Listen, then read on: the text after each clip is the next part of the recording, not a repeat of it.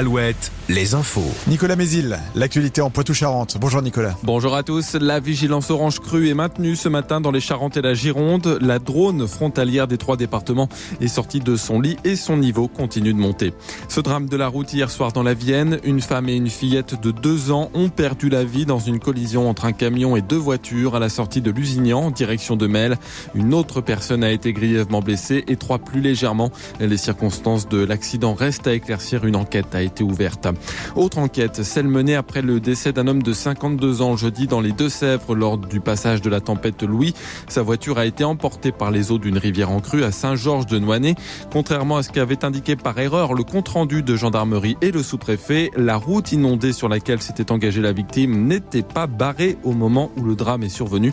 Les panneaux n'ont été installés qu'après. La ministre chargée des collectivités territoriales, Dominique Faure, promet une évolution de la loi concernant le congé maternité des élus. La maire de Poitiers, Léonore Monconduit, a annoncé il y a deux semaines qu'elle prendrait un congé maternité de deux mois à partir du 15 mars et elle avait déploré une perte de revenus. Les collectivités ne peuvent pas compléter les indemnités versées par la Sécu pour les élus ayant cessé toute activité professionnelle pendant leur mandat. C'était pressenti, le tribunal administratif de Poitiers a rejeté la demande d'indemnisation de plusieurs riverains de la ligne TGV Tours-Bordeaux en Charente et dans la Vienne. Selon les juges, les nuisances et la perte de valeur de leur maison ne sont pas suffisamment graves pour une indemnisation. Une application référençant les places de stationnement pour les personnes handicapées, Very Important Parking, a été lancée il y a un mois par Philippe Croison. Le Châtel-Rodet, amputé des deux bras et des deux jambes, envisage de développer encore un peu plus cette application. Philippe Croison. On a dépassé les 15 000 téléchargements aujourd'hui et, euh, et, on continue à référencer à fond les gamelles euh, sur toute la France les, les places de parking, les toilettes et les lieux accessibles bien sûr. C'est ludique, tout le monde peut jouer, enfin tout le monde peut jouer, tout le monde peut s'amuser à les déclarer.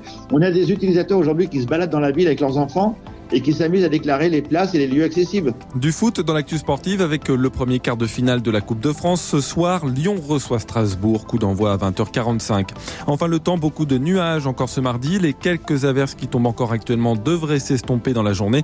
Le vent de nord va souffler et rafraîchir l'atmosphère. Le thermomètre affichera entre 9 et 11 degrés, mais le ressenti sera donc plus frais. Voilà pour l'info. Très bonne journée à tous sur Alouette.